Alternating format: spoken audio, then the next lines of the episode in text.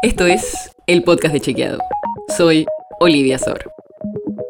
Hoy vamos a hablar de los discursos de odio.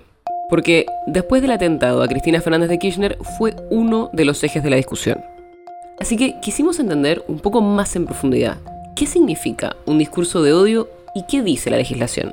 Y para eso estoy con Matías Di Santi, jefe de medios de Chequeado. Mati, arranquemos por el principio. ¿Cómo se define el discurso de odio? Bueno, respecto de qué es un discurso de odio, lo que hay que decir es que la definición más clara la tiene la Organización de las Naciones Unidas, la ONU, que define a los discursos de odio como cualquier tipo de comunicación verbal, escrita o conductual que ataca o utiliza lenguaje peyorativo o discriminatorio con referencia a una persona o a un grupo de personas sobre la base de quiénes son. ¿Qué quiere decir eh, esto del quiénes son? Bueno, sobre la base de su religión, su etnia, su nacionalidad, su raza, el color, su ascendencia, el género u otro factor de identidad. Pero hay que aclarar una cosa. Una crítica a un espacio político, por ejemplo, no es un discurso de odio, sino que es un aspecto central de cualquier debate democrático, ya sea que esa crítica sea peyorativa o agresiva. Para que exista un discurso de odio deben existir tres factores. Una incitación a la violencia y que esa incitación a, la violencia sea inminente y actual que sea grave sobre todas las cosas. Perfecto. Con eso creo que nos queda más claro cómo se puede limitar este concepto y lo que dicen los especialistas. ¿Y hay alguna legislación sobre esto acá? En la Argentina no existe una ley específica que hable de los discursos de odio, pero la Convención Americana, que fue incorporada a la Constitución Nacional nuestra en 1994 en el marco de la reforma constitucional que se hizo durante la presidencia de Carlos Menem, esa convención sí los prohíbe.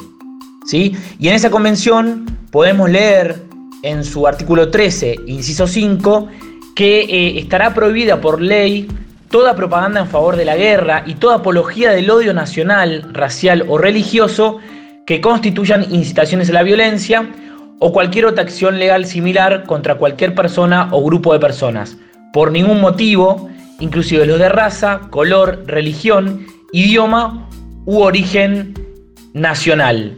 Si bien en líneas generales a nivel internacional se suele relacionar a los discursos de odio con las minorías, las dos convenciones existentes, como por ejemplo el Pacto Internacional de Derechos Civiles y Políticos y la Convención Americana de la que les acabo de hablar, bueno, son más abarcativas respecto a los grupos de personas que pueden ser afectadas por los discursos de odios y no necesariamente tienen que ser minorías. ¿Y cuál es la discusión ahora? ¿Se habla de una legislación? Luego del atentado que sufrió la vicepresidenta de la Nación, Cristina Fernández de Kirchner, la política, ya sea el oficialismo o, o la oposición, debaten sobre si es necesario regular y penar los discursos de odio en la Argentina. Por ejemplo, en las últimas horas, la titular del Instituto Nacional contra la Discriminación, la Xenofobia y el Racismo, el INADI, la titular es Victoria Donda, convocó para el próximo 8 de septiembre al Consejo Federal de Políticas Públicas Antidiscriminatorias para debatir una nueva legislación contra los discursos de odio que pueda ser enviada al Congreso de la Nación. Sin embargo, eh, en los últimos días, la portavoz de la presidencia, Gabriela Cerruti, dijo que el gobierno nacional no, no está evaluando impulsar una ley para penar este tipo de discurso. Lo que hay que decir es que los especialistas en derecho a la información y libertad de expresión son muy cuidadosos respecto de tener una legislación sobre el tema. Hay algunos que piensan, como por ejemplo como Daniel Loretti, que es doctor en Ciencias de la Información de la Universidad Complutense de Madrid, que este tema no lo va a solucionar el Código Penal, que no hay que regularlo desde esta mirada.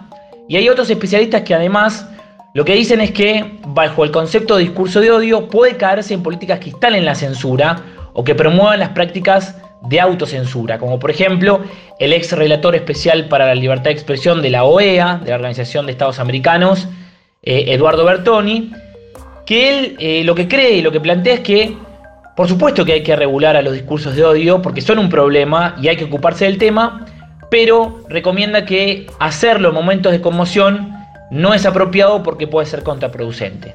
Es decir, como conclusión, los especialistas debaten si deben ser regulados de otro modo eh, los discursos de odio en la Argentina, además de eh, adherir a la Convención Americana como adhiere nuestra legislación local, pero sobre todo advierten respecto del peligro de que eh, con una nueva legislación se instale la censura o la autocensura. O sea que en estos temas hay que ser muy cuidadosos, porque lo que se puede hacer en este marco puede llegar a afectar la libertad de expresión. Si quieres saber más sobre esto y otros temas, entra a chequeado.com o seguinos en las redes. El podcast de Chequeado es un espacio en el que de lunes a viernes te contamos qué de lo que escuchaste o circuló es verdadero o falso. te traemos datos para que puedas entender mejor las noticias. Si tienes una idea, algún tema del que te gustaría que hablemos en un próximo episodio, escribinos a podcast.chequeado.com.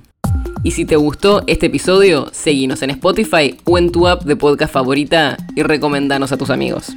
Es una producción de Chequeado, producción en colaboración con Posta.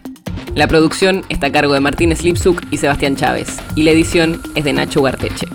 Yo soy Olivia Sor. Hasta mañana.